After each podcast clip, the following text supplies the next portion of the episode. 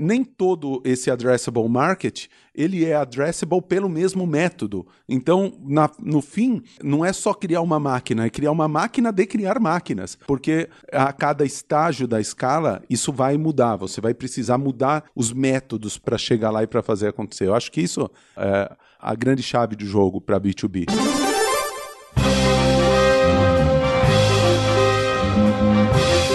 Eu sou Paulo Silveira. Eu sou o Rodrigo Dantas. E esse é o Like a Voz.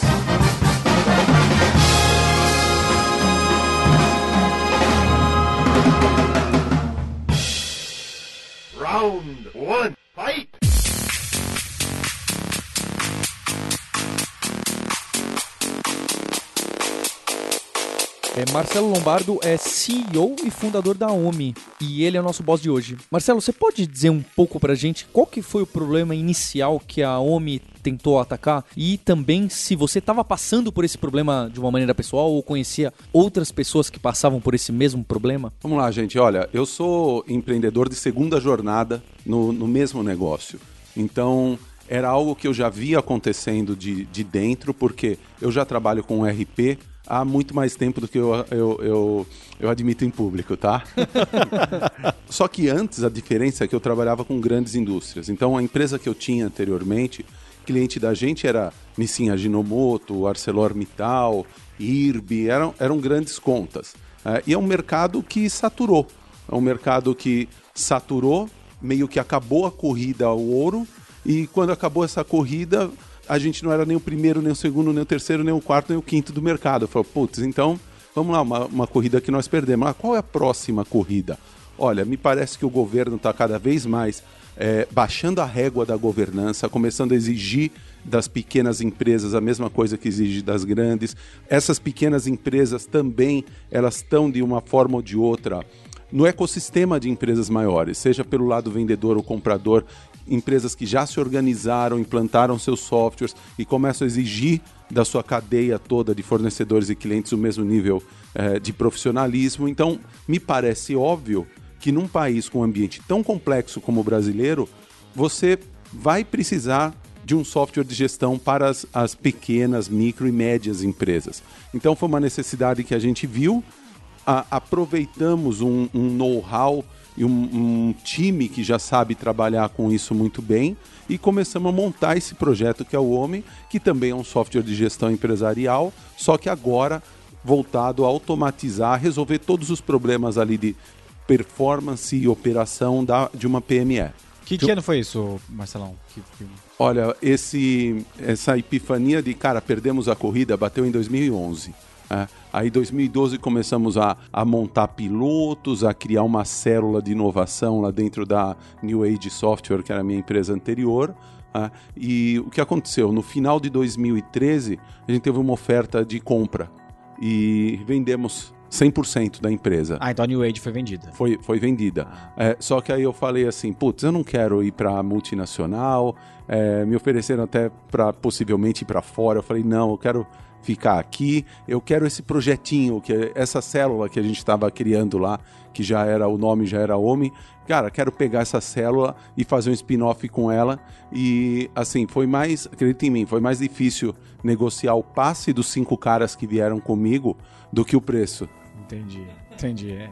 Então esse problema de, de ERP, de, de gestão empresarial para as pequenas empresas, você sentia já desde quando você estava trabalhando com gestão de grandes empresas. E essa pequena e média empresa que você está chamando está passando pelo primeiro momento de digitalização de processos e negócios? Ah, totalmente, né? A ampla maioria dos nossos clientes atuais nunca tiveram um software anterior. E às vezes não são empresas tão pequenininhas, né? É, só, só um fato engraçado há alguns meses eu fui fazer uma live no, lá no Estadão e chamaram um cliente nosso. Eu não conhecia esse cliente em particular.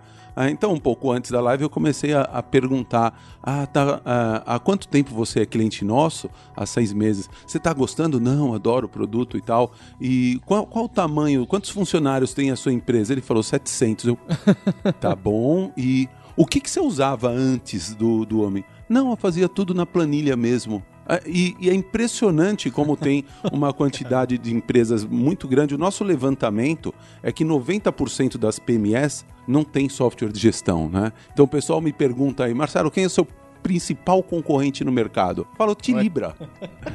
É, é, os- porque a- às vezes o pessoal fala, é o Excel. Não, o Excel é o número 2. O número 1 um é Tilibra. É o fabricante de caderno. Tá? Eu lembro bem você falou isso na, na abertura das Assinaturas Day e o pessoal falou: caramba, eu nunca tinha pensado que 90% tá fora de software, né, cara? O mercado é gigantesco. A oportunidade é muito grande, né? Isso, e olha, só uma coisa: os, os outros 10% têm softwares onde o nível de profissionalismo é muito baixo, é muito pequeno. Então, é, é quase que um mercado 100% virgem. E, e, Marcelo, assim, tem, tem bastante RP, né, cara? Hoje o Brasil tem chove, todo dia eu vejo um RP novo. E com essa, com essa mudança que teve, né, das empresas começarem a procurar um pouco mais de gestão, né, de governança, vocês parecem ter encontrado um caminho único para escalar o negócio, né? Você pode contar um pouco sobre esse, esse modelo que você achou? Pois é, Marcelo, porque uma questão que aparece bastante entre a liderança de diversas empresas que trabalham com segmentos de B2B é como que eu vou escalar as minhas vendas? Porque, legal, você tem um produto excelente. Pouco importa se ele é excelente se você não tem um canal de distribuição muito bem definido ou é, é difícil crescer. Como que a Homem teve esse crescimento vertiginoso? Onde que vocês acertaram para começar a encontrar um público-alvo e, e vender? Bom, o, o público-alvo e como atender esse público-alvo a gente já sabia super bem. tá? É, o, o problema era justamente esse, canal de distribuição. Quando a gente começou a pôr o barco no mar, que foi finzinho de 2013, qual que era o caminho que a gente enxergava? Era o caminho que todo mundo enxergava, que era o quê? Cara, Google AdWords, Facebook, inbound marketing, to- todas essas técnicas de captação digital de um cara. Como ele não tem essa dor muito latente, vamos trazer esse cara, vamos educar ele, vamos expor a dor que ele tem, vamos dar um trial do sistema, vamos deixar ele experimentar e depois ele va- vai botar o cartãozinho de crédito dele e vai virar um, um assinante tudo touchless, lindo, maravilhoso. Né? Esse é, o, esse é o sonho, né, de todo empreendedor de software, né? Essa é a forma. Tá no né? PowerPoint das startups. É, isso. tá no- tá no deck de investimento. É, no- ah, tem cara que fala assim, ó, vamos- nós vamos deixar um servidor ganhando dinheiro ali. é. É impressionante. E aí, o que, que você faz? Você prepara tudo isso daí lá e não, não acontece, a coisa não rola, não traciona. E você descobre que é muito mais misterioso você endereçar essa PME do que você imaginava. O cara tá vivo, tá conectado sempre, tá vivo nas redes sociais, tá, mas ele tá com outro interesse, né? Então você conseguir interromper a atenção desse cara não é tão simples. E só que o principal problema não é esse. O principal problema é que to- todos os negócios, cara, eu não sei se você já, já percebeu isso na sua vida. Todo negócio passa por uma fase paleteria mexicana, né? É verdade, é verdade. É, ho- hoje em dia, a, a nova paleteria mexicana são as contas digitais. É, banco digital. É, Banco banco, digital é a paleteria mexicana nova. Mas te- há alguns anos foi software de gestão na nuvem. Então o problema é que tinham mais de 100 caras operando exatamente da mesma forma. Ou seja, deixando o. Google mais rico, comprando a mesma palavra-chave.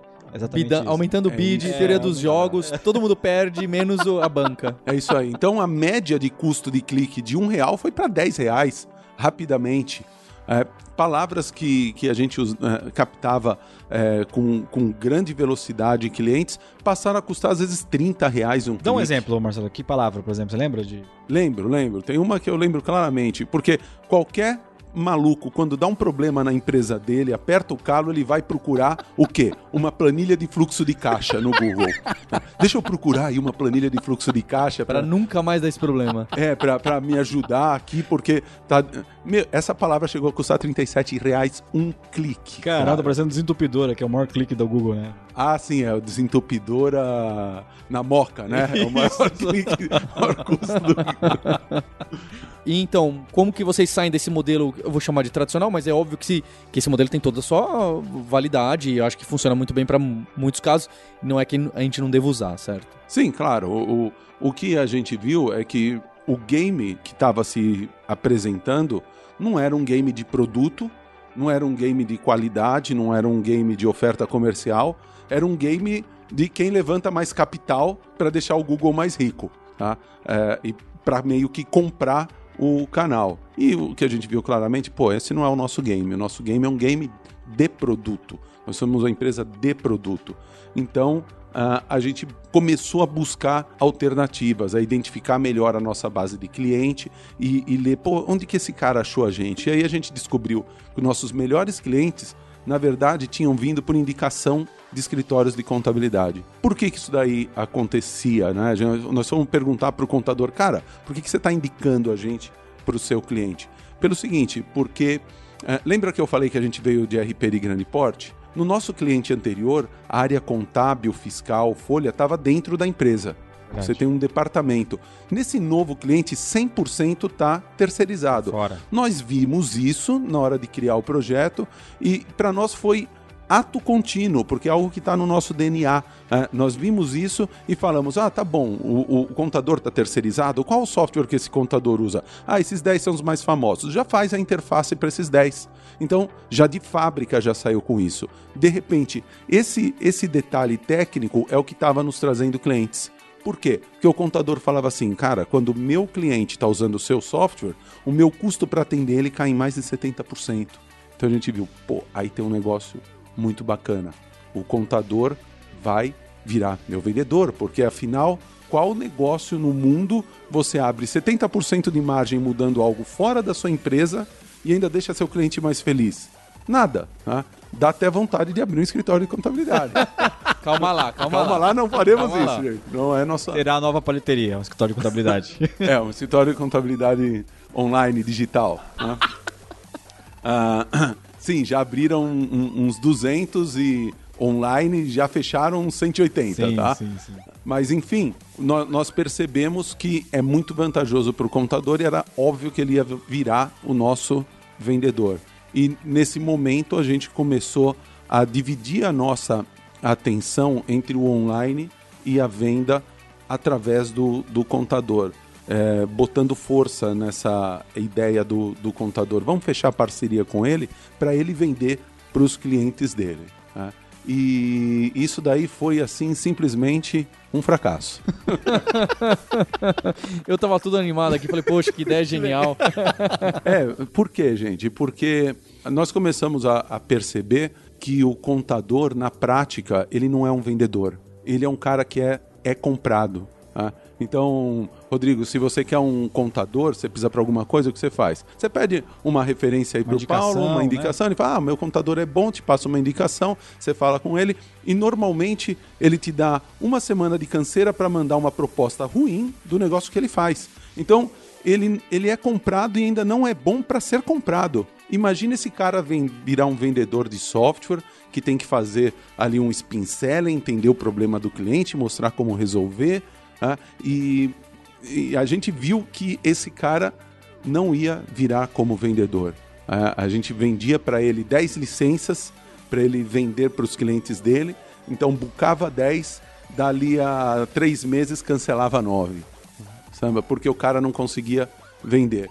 E, e um, um, perigo muito grande desse momento é o seguinte: você é facilmente confundido por outliers. Tá? Tem vendedor, tem contador que vende? Tem cara.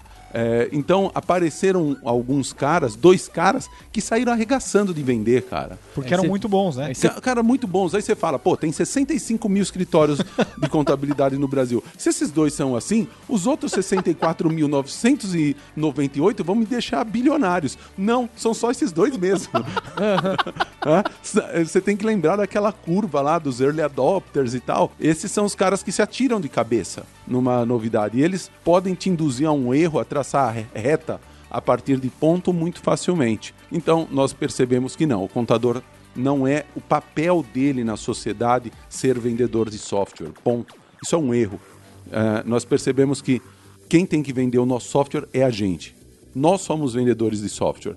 Ele é contador. Então, cara, você me referencia nos seus clientes e eu vou lá vender para eles. Quando a gente acertou esse, esse modelo, é, ó, cara, me dá acesso no seu portfólio de clientes e eu faço a venda para o seu portfólio.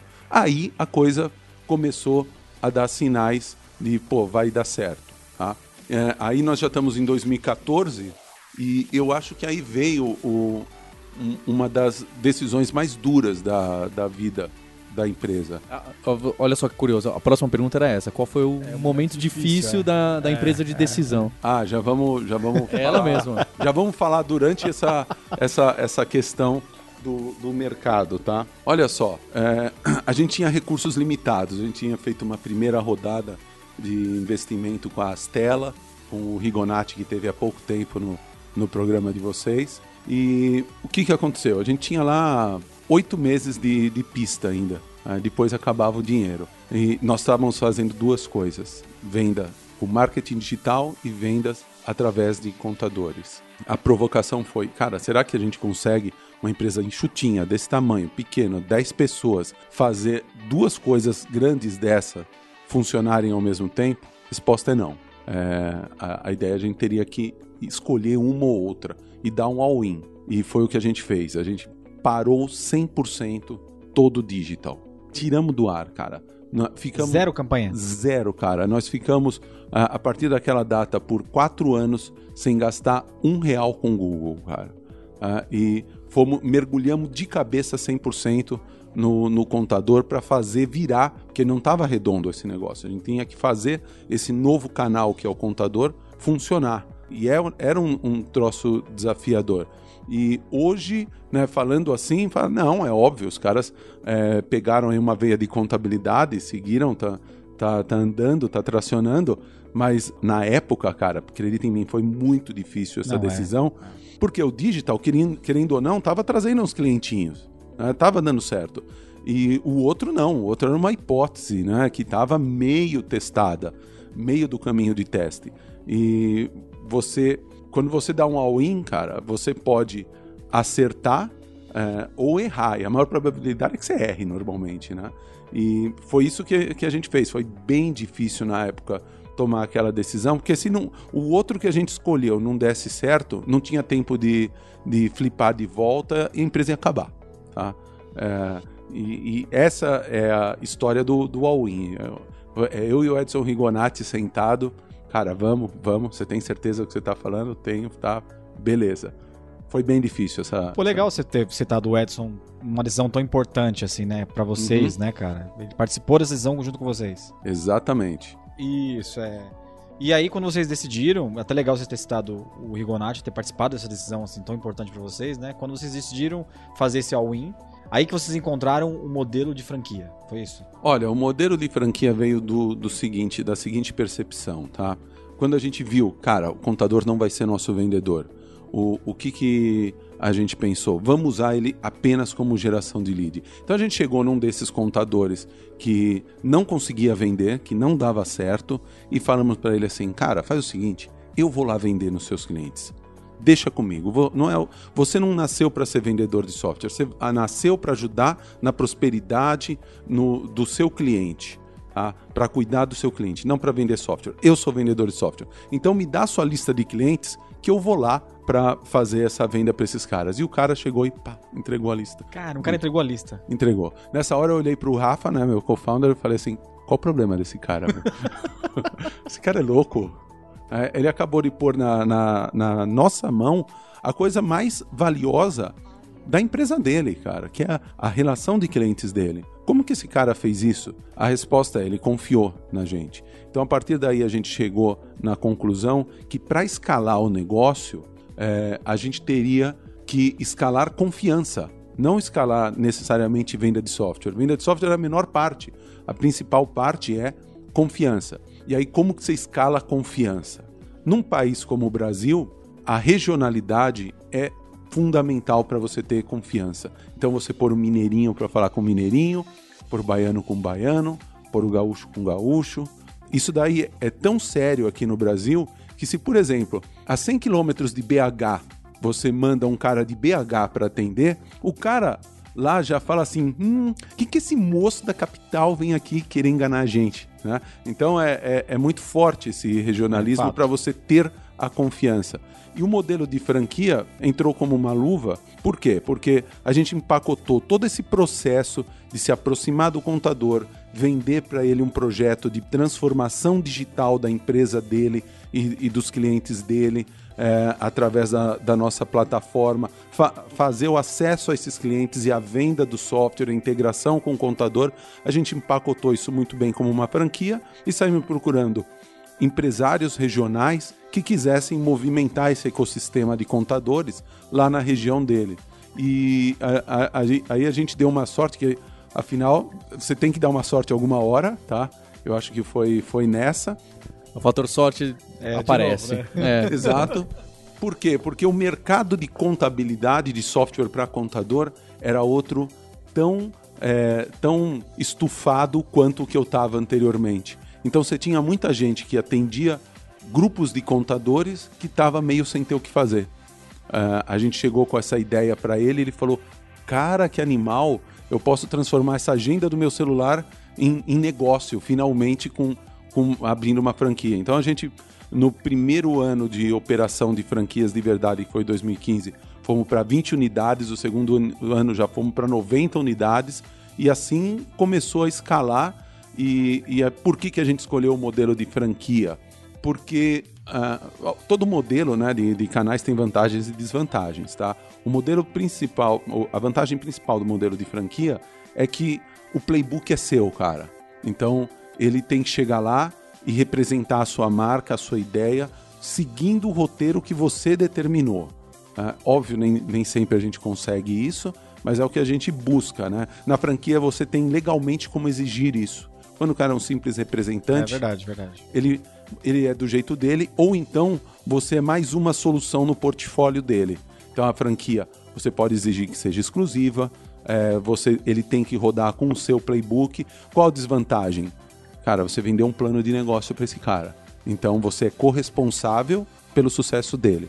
Tá? Então há uma responsabilidade muito maior com uma franquia do que com um canal comum com um representante. Daí que a gente chegou nesse modelo de franquia. Marcelo, qual é o tamanho hoje da OMI em relação a colaboradores, clientes e onde vocês mais atuam?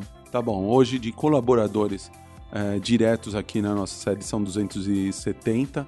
Isso daí está crescendo uns 40 por mês, uh, mas tem um motivo muito sério para estar tá crescendo 40 por mês. É que nós não estamos encontrando os 60 por mês que seriam necessários. então, gente, estamos contratando, tá? rh.ome.com.br, estamos contratando. E, além disso, a gente ainda tem o pessoal das franquias, que é nosso time. Então, quando junta a nossa equipe com as das franquias, dá mais ou menos 700 pessoas, tá? Então, já é uma bela equipe.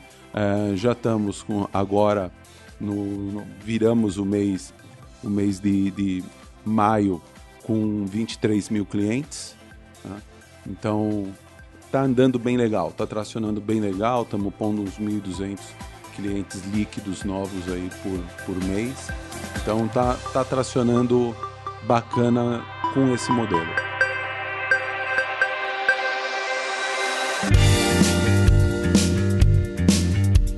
Marcelo, antes da gente passar para a segunda parte do podcast, a gente queria lembrar, tanto você quanto a audiência, de que a gente tem algumas novidades nessa temporada nova. A gente tem um grupo, não é isso, Rodrigo, no Telegram de discussão e de conversa, o grupo Like a Boss. Fica o convite para você participar. Quem quiser acessar o grupo, vai no t.me barra grupo Like a Boss. A Lura lançou uma websérie que chama Thinking with CEOs, onde a gente tem conversas com alguns CEOs e C-levels de startups para falar falar de inovação, marketing digital, tecnologia, como cada um faz. Então, tem de empresas que já passaram por aqui, né, Dantas? Fica o convite, tem aí para quem é aluno, tem até um cupom de desconto se você acessar alura.com.br barra likeaboss. E a Vind também fez um conteúdo exclusivo para os ouvintes do podcast. Quem acessar vind.com.br barra likeaboss vai acessar um conteúdo que foi feito com muito carinho pro Like a Boss. Lá tem um conteúdo sobre transformação digital, um sobre finanças e outro sobre produto. E o o pessoal tem gostado bastante. Round 2, fight!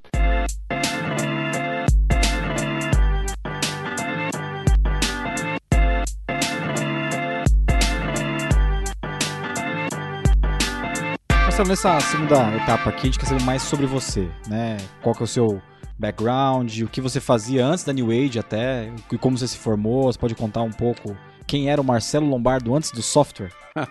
eu era um cara de hardware, tá? Acredita? Exato. Eu achava que, pô, software é, é coisa simples, né? O negócio era hardware, e tanto que eu, eu fiz eletrônica e telecomunicações, uh, curso técnico, aí fui trabalhar na manutenção da Itautec. Uh, eu consertava placa de, de computador, sabe?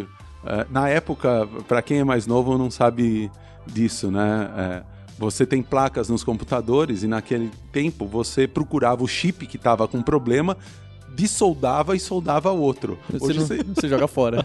É, hoje você joga fora é. o computador. Você nem sabe que tem uma placa lá que pode ser trocada, né? Então, é, eu era esse cara de laboratório e um belo dia falando assim, pô, tem que fazer um, um sistema para controlar os chamados. Né? Eu falei, ah, isso é baba, eu faço num final de semana. Aí eu fiz o sistema para controlar os chamados dos clientes. Pô, Aí, já que controla os chamados, Marcelo, pô, seria legal controlar o estoque de placas que vai para lá, para cá, que empresta para os clientes.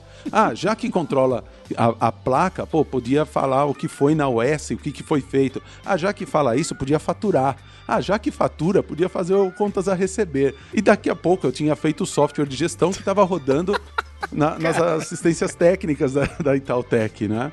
E em seguida, e tudo em horário vago isso aí. Em seguida, uh, alguns caras que trabalhavam comigo começaram a falar, pô, tem um cliente nosso da, da Itautec que precisa de um software como que a gente tem aqui, cara.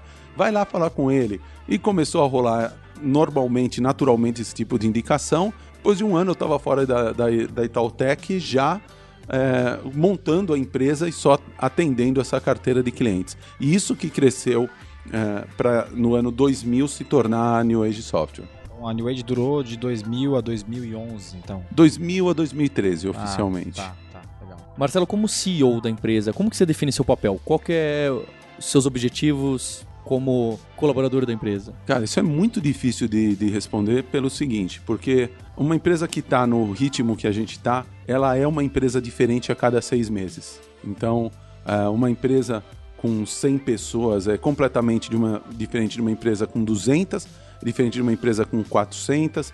Então, o, o, o seu papel, você tem que entender que o seu papel muda conforme o tempo. Se você, como CEO, não estiver pronto a, a mudar o, o, seu papel, é, você vira um cara que não atende esse próximo estágio. Tá? Então, por exemplo, até o, o estágio anterior, o meu job description aqui tinha uma linha eu tinha que trabalhar 24 horas para eu ser totalmente inútil na empresa. Ou seja, eu tinha que formar uma segunda camada de liderança forte, tinha que fazer com que todas as coisas acontecessem sem a minha presença. Se você voltar antes desse estágio, é, eu estava super enfiado no operacional. Ah, então, e-mail marketing eu que disparava. É, eu que fazia os e-mails. É... Também fiz isso, Marcelo. Bastante. eu fiz isso bastante. Conheço essa história aí. Pô, até, até dois anos e meio eu era webmaster, tá?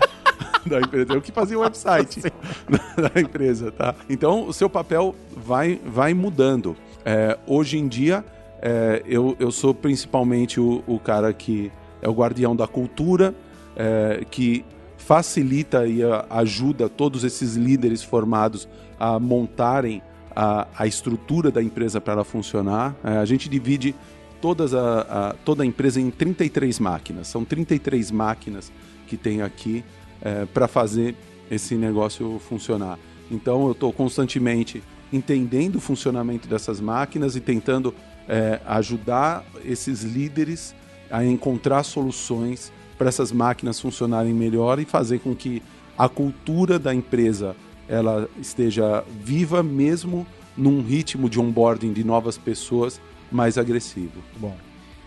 Como é que é a sua rotina, Marcelo? Imagino que com 270 pessoas, com esse tanto de gente embaixo através das franquias também, demanda bastante reunião, é, pedido de entrevista, né? Como é que você controla essa loucura toda? Você tem uma, uma coisa muito bem controlada ou, ou é administrando o caos? Olha, pra ser sincero, é mais para administrando um caos, tá? Então eu tenho algumas coisas que são regulares, então as reuniões semanais com todo o time, os one-on-ones com, com as pessoas do time, uh, essas são frequentes e são imutáveis, as reuniões de board, é, que mais? as, as reuniões que a gente tem de, de, validação de algumas máquinas. Então tem algumas coisas que são frequentes, que estão lá travadas na agenda, mas a grande maioria ela ainda é um pouco é, administrando o caos, né? Porque ao, ao mesmo tempo que você está falando com investidores, com potenciais investidores, você tá, é, tem uma agenda é, de viagem, chamam para dar uma palestra aqui, chamam para uh, negociar com algum parceiro e ao mesmo tempo eu não quero perder o contato nunca com o fronte de batalha. Então eu, é, eu ainda estou ali no, no campo de vez em quando, eu estou dentro de, uma, de um escritório de contabilidade, dentro de um cliente, eu não, não quero perder uh, essa proximidade com, com quem faz de verdade o negócio. Você falou de ser guardião da cultura. O que é importante para alguém ter um cargo, especialmente de liderança aqui na OMI e mandar o currículo lá no, no e-mail do RH? Que tipo de pessoa que você está sempre procurando? Quais são essas características que você considera chave? Olha, as características chave que, que, que eu sempre estou olhando é o que? É energia, inteligência, é, integridade e coachability. Tá? Se, a, se a pessoa tem essas quatro coisas, eu diria que já tem 70% do caminho andado. Tá? Ou uma boa combinação dessas quatro. Não necessariamente todas as quatro, mas já, já é um bom caminho andado. Depois de visto isso, é que nós vamos olhar um pouco mais os hard skills e a experiência. Para um cargo de liderança, a experiência começa a se tornar cada vez mais necessária. É, eu fiquei. Eu gostei bastante da conversa, Marcelo, especialmente porque tem muito empreendedor que trabalha no, no B2B, né? Então o B2B tem essa vantagem de que cada contrato é um contrato grande, vamos dizer assim, ou tem potencial de se tornar grande. Mas realmente esse canal de distribuição, AdWords, redes sociais e inbound, que pode funcionar no começo para talvez para setores novos, produtos novos, onde tem um, um mercado já consolidado começa a virar uma guerra e aí encontrar esse canal de distribuição é, me parece é uma desafio. ciência, né? Tem que ah. testar bastante, né? E, e, as decisões, as decisões que você tomou, confesso, foram decisões bem corajosas. É, cara, o, uma outra característica de, de, desse negócio é o seguinte: às vezes, quando você acha um canal, você imagina que 100% do seu addressable market pode ser atingido por esse canal. E um dos grandes erros que eu vejo muita startup cometer é o que? Você acha que encontrou, né? Quando você está fazendo essa busca, é como você está fazendo furos no chão buscando petróleo. Aí de repente, puf, saiu óleo. Aí o que você faz? Você cria uma planta de extração, uma refinaria, uma distribuidora. Em cima desse buraco. Em cima desse buraco. Mas você não sabe se você atingiu um balãozinho de petróleo ou uma grande reserva. Ou pré-sal, né? Exato, exato. Então, nem todo esse addressable market ele é addressable pelo mesmo método. Então, na, no fim, não é só criar uma máquina, é criar uma máquina de criar máquinas, porque a cada estágio da escala isso vai mudar. Você vai precisar mudar os métodos para chegar lá e para fazer acontecer. Eu acho que isso é a, é a grande chave do jogo para B2B. Acho que é uma boa lição sua também aqui para os ouvintes, para o pessoal que está com esse desafio. Muito bom, Marcelo. Obrigado, Obrigado Marcelo. Valeu, gente. Obrigado.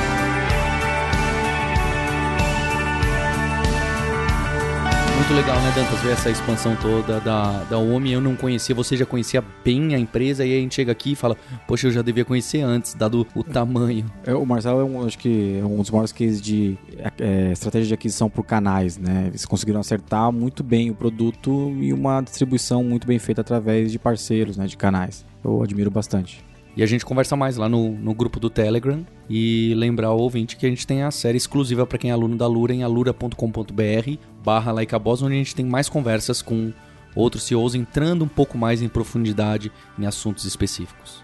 A gente também produziu um conteúdo lá na Vind com, com um carinho importante para os ouvintes do Like a Boss. A gente fez um conteúdo sobre transformação digital, outro sobre finanças e sobre produto. Quem quiser acessar esse conteúdo em primeira mão, vai em vind.com.br barra like a boss. E essa temporada quem está trazendo é o Distrito, o Distrito fez a temporada junto com a gente. É, para quem não conhece o Distrito, o Distrito é uma plataforma de inovação aplicada. Eles têm um portal distrito.me. Quem quiser acessar os conteúdos deles, os reports, as pesquisas que eles vêm fazendo, é, eu gosto bastante do que eles publicam diariamente, semanalmente.